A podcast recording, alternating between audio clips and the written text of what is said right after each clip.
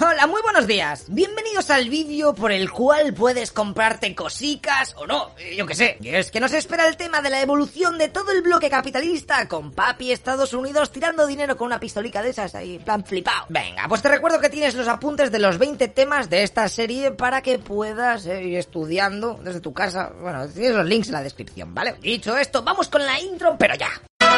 Este vídeo es gracias a todos los Patreons, suscriptores de Twitch y los que dais likes y cosas bonitas.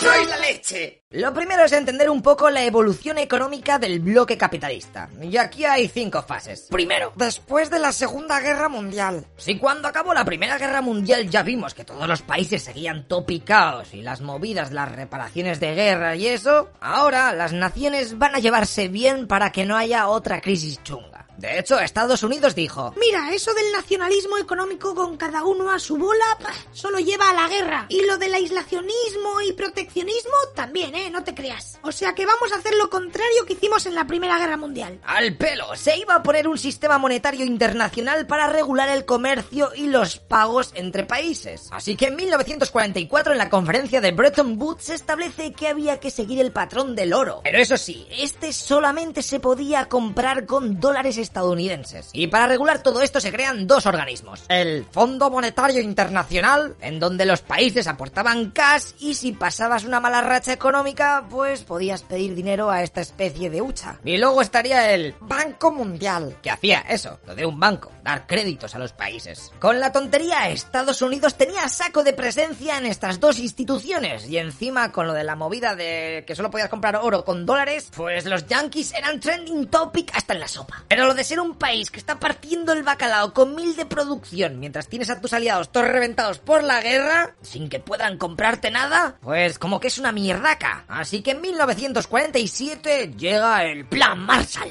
13 mil millones de dólares a fondo perdido para levantar a Europa de la destrucción. Y de paso, ¿por qué no? Frenar la expansión del comunismo. Para organizar todas estas ayudas se creó la Organización Europea de Cooperación Económica. Uy, uy, uy, que los países europeos están hablando entre ellos y no es para pegarse. De aquí puede salir algo muy bonito. El plan este económico de los norteamericanos fue una triunfada e hizo un tremendo efecto positivo. Muchos de los países en pocos años regresaron a los niveles de productividad de antes de la guerra. Si es que para que luego digan que el dinero no lo arregla todo. Genial, pues veamos todos estos milagros en la etapa 2, que se llama Crecimiento ininterrumpido. El chute del plan Marshall hizo que la economía fuese como un pepino desde el 52 al 73. Es cuando llegó la crisis del petróleo que ya vimos en temas anteriores. Durante este periodo, Estados Unidos se puso a saco con el progreso técnico, además de que creó un cholón de multinacionales. Y es que había que dominar el mundo, chaval. En Europa Occidental, entre la ayuda norteamericana y los principios keynesianos, todo eso de que el Estado debe intervenir en la economía, aumentando el gasto público para poder fomentar así la demanda y que eso implique una mayor producción y empleo, además, eso sí, de una fuerte política social. Todo eso de las pensiones, subsidio de paro, educación, sanidad, te lo paga papi Estado. Aunque tú también le das dinero con lo de los impuestos. Así que, eh, todo el mundo paga a todo el mundo.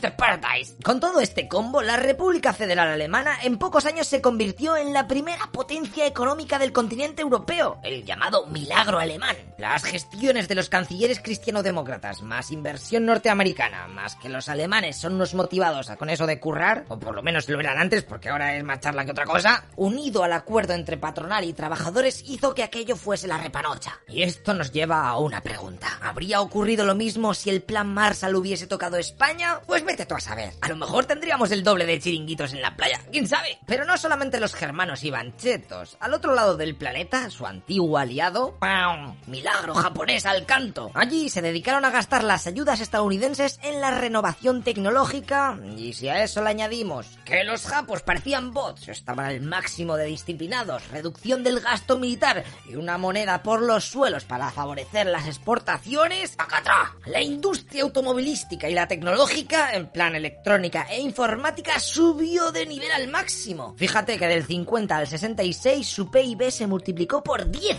Uf, casi nada. Me da gracias a eso, ¿eh? Que si no, a ver cómo leches ibas a tener la Play o una Switch mismamente. Tercera etapa. Años 60. Sociedad de consumo y estado de bienestar. Comprender esto de que la gente esté todo loca en una sociedad de consumo de repente es bastante fácil de entender. Y es que es la principal característica del mundo capitalista. La economía sube, la productividad también, así que se necesitan más trabajadores, se les sube el sueldo y esto es gastado en las cosas que se están creando como churros. Podríamos resumirlo en que la peña se pone a currar para que el otro pueda comprar lo que está fabricando. Y luego tú con ese dinero que te a ti te compras lo que está haciendo él. Es el ciclo sin fin que lo mueve todo. Con la tontería todo el mundo se pone a consumir. Daba igual si eran servicios, ocio o cosas más tochas como un coche, una casa o electrodomésticos. Se pedía un crédito o se pagaba plazos y arreglado. Así que de la noche a la mañana la gente podía comprar cosas que antes solo habían estado reservadas a las altas esferas y minorías. ¡Buah! Se había creado la famosa clase media. Pero eso no es todo, porque además eso de que la mujer trabajase también se puso de forma definitiva. Ahora los hijos, como los padres tenían dinerico, pues estos podían permitirse que fuesen a estudiar. ¡Dios! El sector servicios subió rápidamente y la mentalidad de la gente cambió. Chaval, se empezó a buscar la felicidad a través del consumo. Para que veas, ¿eh? Todo lo que tienes instalado en tu BIOS se empezó a picar código en esta época.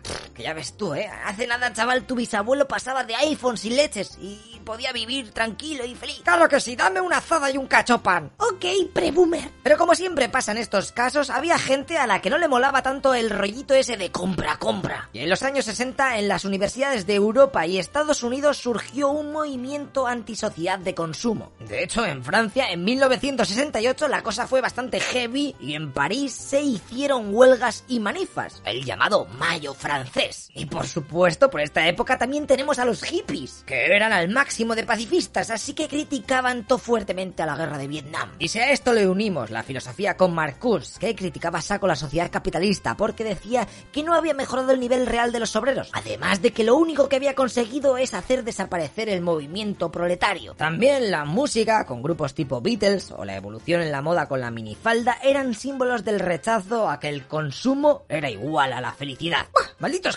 Cuarta etapa. Crisis de 1973. ¿Te acuerdas que en los anteriores temas vimos cómo se creó Israel? Bueno, si no, no pasa nada, da igual. Solo decirte que en el 73 estalla la guerra de Yom Kippur. Que esto del Yom Kippur hace referencia al día en el que los árabes empezaron el ataque. Y es que los muy tunantes eligieron el día más sagrado para el judaísmo, el conocido como Día del Perdón y Arrepentimiento. ¿Ah, sí? Pues arrepiéntete debajo de mi tanque sirio.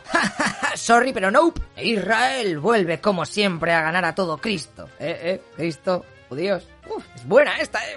Y los países árabes esta vez deciden que su fail se lo van a comer el resto del mundo. Así que como represalia limitan la producción de petróleo. Y a los países occidentales que apoyaban a Israel les sube el precio de la gasofa al máximo. Y claro, en aquella época todo el mundo era feliz con el petróleo y dependía de él a fuego. O sea que imagínate la hostia que esto fue para la economía. Mira este gráfico del precio del petróleo. Si en 1973 el barril, o sea, unos 159 litros de petróleo, petróleo costaba 2,85 dólares, se pasó a 32 en tan solo 7 años. Ahora, por si te lo preguntas, está por los 40 dólares, aunque en 2008 tuvo un picoto bestia de 124 pavos. Cuidadín, cuidadán, eh, que todavía el mundo es yonki de este líquido y se puede liar una buena en el futuro con esto. Así que estate atento de lo que te voy a decir por si pasa. En la crisis esta del petróleo porque subieron los precios del 73 ocurrió lo siguiente. Quiebran a saco de empresas, aumenta el paro, crece la inflación, las exportaciones bajan porque ahora vale un huevo la gasofa de los barcos y los camiones. Y chachán, llega la economía sumergida. No, tranquilo, no me hagas factura, please. Madre mía, la gente, como pasó con el crack del 29, empezó a preguntarse si el sistema que tenían instalado era el mejor. Uy, ¿el estado del bienestar funciona o es imposible de mantener? De todas maneras, esta crisis no fue tan bestia como la de Wall Street, gracias a que los estados actuaron con celeridad. Y eso es lo que vamos a ver en la última etapa. La quinta, economía occidental desde 1982. Toca el momento de que llegue el neoliberalismo, o lo que es lo mismo, que el libre mercado se sabe apañar mejor que lo público para mejorar el desarrollo económico de un país. Este modelo económico de la Escuela de Chicago fue aplicado por peña conservadora como Ronald Reagan en Estados Unidos, Margaret Thatcher en UK o Helmut Kohl en la Alemania occidental. Y para que te quede más claro, te voy a explicar mejor en qué se basaba esto del neoliberalismo. Primero, el Estado no tiene que gastar tanto, así que hay que privatizar empresas a saco y reducir los gastos públicos. Entonces, claro, como ahora no había tanto gasto, pues se bajaban los impuestos, por lo que aumentaba la competitividad y rentabilizaba las empresas. Segundo, los sectores que no son rentables, ¡eh!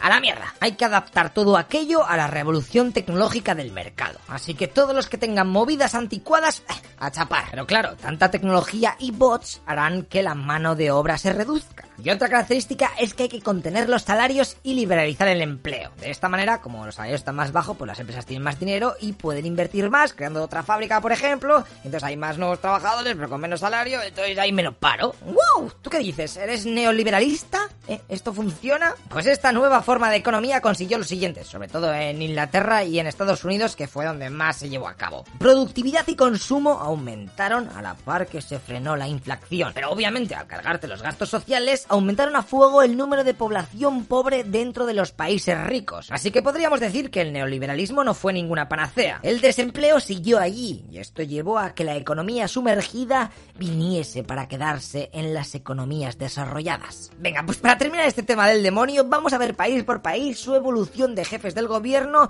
y sus cosas más importantes para que tengamos todo claro, clarinete. Primero, Estados Unidos. Truman, demócrata. Eisenhower, republicano. Este va a currar en el anticomunismo del principio de la Guerra Fría y mete la integración racial, algo que los estados del sur eh, no estaban muy por la labor. Kennedy, demócrata.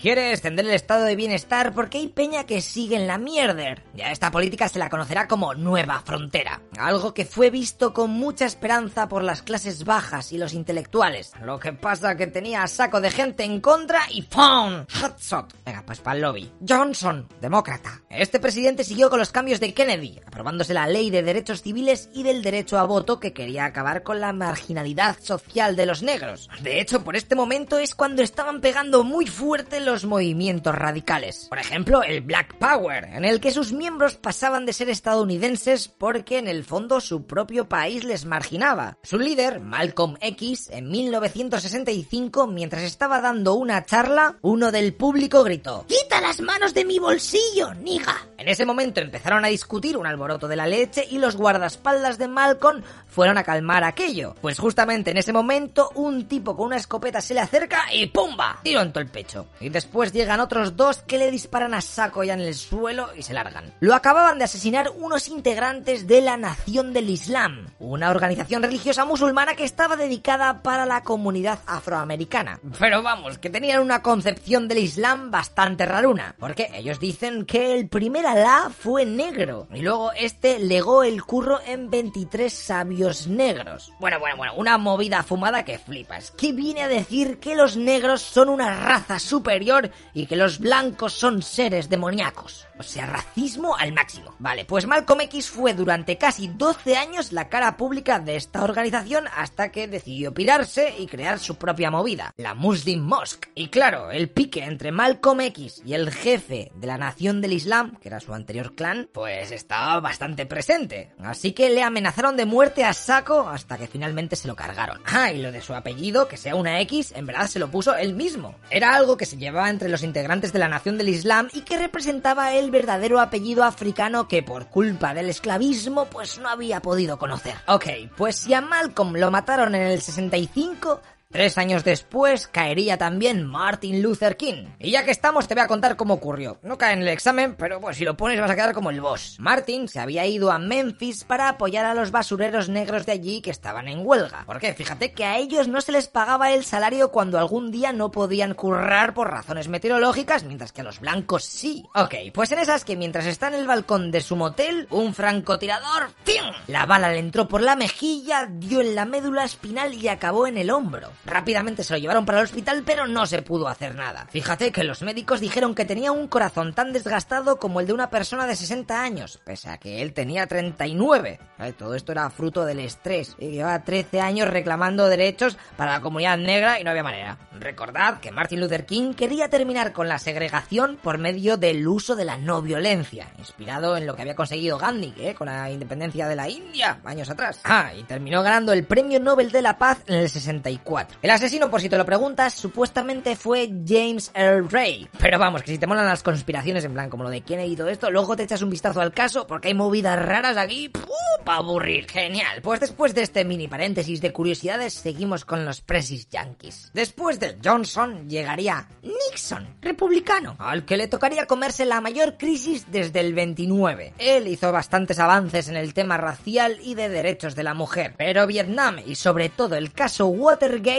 del que tenemos un vídeo en el que te lo explico, donde te pongo los audios originales, pues fue un desastre. Así que le obligan a dimitir por mentir y obstruir a la justicia. Y aquí es cuando le sucede su vicepresidente, Gerald Ford. El pobre estuvo dos añicos de nada. Luego se vuelve a cambiar de partido y se pone a James Carter, que tuvo que hacer frente a las quests de la crisis de rehenes de Irán, de la que también tenéis un vídeo, es que aquí tenemos vídeo de todo, bueno, y de una crisis económica en aquel momento. Pero su manquedad hizo que volviesen los republicanos, así que decid hola, Ronald Reagan, que mete a saco de ultraconservadurismo, pero al máximo, ¿eh? Exaltando el puritanismo y el patriotismo. Y claro, tanto Estados Unidos es lo mejor, pues saldrá presión por algún lado. Y su sucesor, George Bush padre, tendrá movidas en el exterior, en Irak y todo eso. Pero lo único que se consigue es el abandono de las políticas sociales y que se vea que la economía era un full. Así que pumba, volvemos a los demócratas. Clinton, ¿quién es?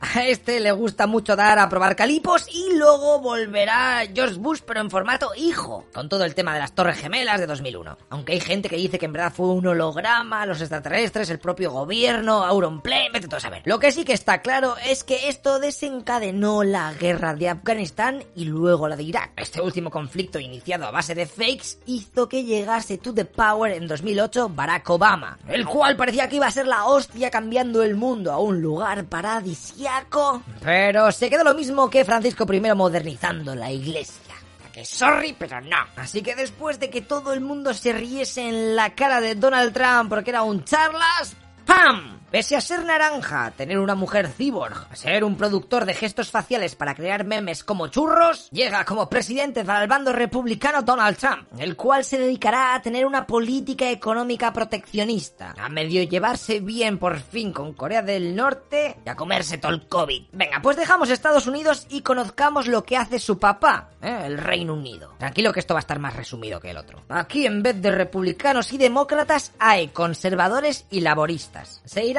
turnando. Clement Attlee y Winston Churchill. Los laboristas después regresan para comerse la crisis del 73 y todo el movidote de Irlanda del Norte con el grupo terrorista IRA dando por saco. Ya en el 79 llega Margaret Thatcher, que supone una revolución conservadora, suprimiendo al máximo el Estado social. A la dama de hierro se la pelaba todo. Le seguiría John Mayor con el mismo rollito hasta que aparece Tony Blair, que conseguirá poner fin al conflicto con el IRA. Luego sufrirá los atentados de Londres y con toda la movida de la guerra de Irak se verá obligado a dimitir. Después Gordon Brown y en 2010 llega David Cameron que el muy achorrao hace un referéndum para ver si Reino Unido debe salir de la Unión Europea. ¡Pum! En 2016 los British dicen que hasta luego Mari Carmen. Todo el pateo que se llevaba construyendo desde el fin de la Segunda Guerra Mundial se iba a tirar a la basura. Esto creó una gran inestabilidad y las negociaciones con Europa se comen primeros ministros. Aquí vendrá Theresa May y luego Boris Johnson. Así que ahora que casi sabes más sobre la política de los países anglosajones que de tu propio país, toca el turno de Francia. Le France. A ver, cuando se acaba la Segunda Guerra Mundial se instaura la Cuarta República. Se lidera toda la movida de la Comunidad Económica Europea y eso. Pero el país se come una crisis por culpa de sus fails en la Indochina y Argelia. Fíjate cómo estaba todo de complicado que en 1958 la guerra civil que tenía en Argelia, que ya vimos en anteriores temas,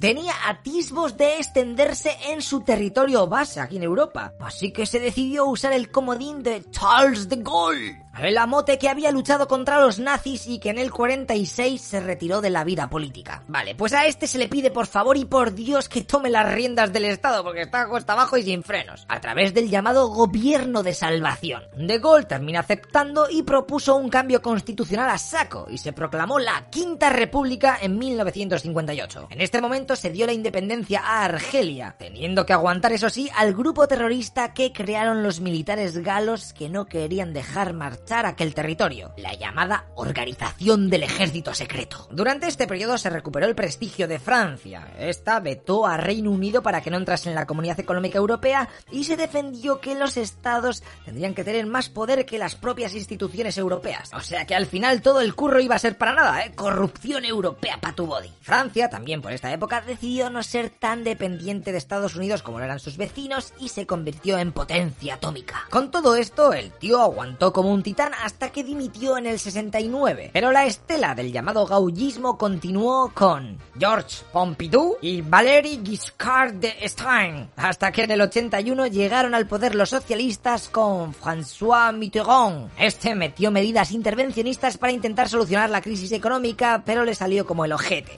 Finalmente los escándalos económicos le salpicaron y Jacques Chirac ganó las elecciones. Luego su colega Nicolas Sarkozy y en 2012 vuelven los socialistas con François Hollande. Y fíjate qué curioso, porque de este gobierno socialista se pirará el ministro de Economía, porque decía que estaba cansado de que la política estuviese dividida en izquierda y derecha. Así que aboga por la tercera vía, un punto intermedio entre el liberalismo y el socialismo. Y crea un partido nuevo, el En Marcha, que finalmente se hace con el control del país. Por lo que Emmanuel Macron se convierte en el nuevo presidente, ganando nada más y nada menos que al bipartidismo. ¡Uh, mama! Y ahora que tenemos una baguette, vamos a buscar una salchicha para meterla dentro del bocata. Y no me seas mal pensado. Deutschland. Después de la Segunda Guerra Mundial gobiernan los de la CDU, es decir, los cristianodemócratas durante 20 añazos. Konrad Adenauer, Ludwig Erhard y Kurt Kissinger. Aquí serán principalmente tres cosas. Reconstruir el país, llevarse bien con Francia y crear la Comunidad Económica Europea. Y en 1969 los socialdemócratas, la SDP, ganan con el antiguo alcalde de Berlín Occidental, Willy Brandt, que llevará a cabo políticas de apertura con la Unión Soviética y Polonia, la llamada Ostpolitik. De esta manera, para llevarse bien con esta gente, los alemanes renunciaron a los territorios comidos por Polonia después de la Segunda Guerra Mundial. Lo que pasa que pillan a uno de sus asesores que en realidad es un espía ruso y tiene que dejar el cargo. Toda la Guerra Fría esto parece una peli. Su compañero de partido, Helmut Schmidt, toma el relevo hasta que en el 82 llegan los conservadores con otro Helmut, esta vez de apellido Kohl, el cual quería ampliar la comunidad europea y juntarla políticamente. Pero a este sobre todo se le recordará por conseguir la reunificación alemana en 1990. Luego volverán los socialdemócratas con Gerhard Schröder y en 2005 aparece Angela Merkel, que es cristiano-demócrata, revalidando su triunfo varias veces en las siguientes elecciones. Y ya, para terminar este tema de presidentes, fechas y elecciones que se va a acordar Rita de ellas, toca ver lo que pasó con los japos. ¡Japán! Cuando acabó la Segunda Guerra Mundial, las tropas estadounidenses siguieron ocupando el territorio nipón hasta que en 1951 se firma la paz definitiva. Fíjate que han tardado, ¿eh? Pero antes, en el 46, aprueban una constitución nueva. A partir de entonces se convertía en un país democrático. Eso sí, tenían monarquía, pero lo del rollito ese de que el emperador era algo en plan como un dios, pues se acabó. El tío ahora pasaba a ser un jefe de estado más. Para cambiar radicalmente la estructura económica del país, había que hacer profundos cambios. Y con la reforma agraria y las leyes antitrust de 1947 se puso fin a los latifundios y a los oligopolios financieros industriales. En Japón también tienen bipartidismo a saco. El Partido Liberal Democrático, que es conservador, y el Partido Demócrata de Japón, que es el progresista. Estos dos se van a ir turnando. Pero vamos, que lo típico es que gobierne el primero, el conservador. Aunque en 2009 el progresista le dio una paliza. Y yo creo que con esto ya te puedes sacar la carrera de historia y economía, ¿sabes? Sé que ahora te quieres morir, pero tranquilo, que eso ya llegará dentro de muchos años. Ahora nos toca seguir disfrutando de esta pedazo serie, que Netflix, por cierto, está a puntico de comprarla. Y es que si hoy hemos visto el bloque capitalista, uf, llega el turno del otro, del comunista. Así que no te olvides de suscribirte y estar atento al canal para no perderte ninguna dosis de conocimiento interprofesional. ¡Hasta luego, loco Pixas!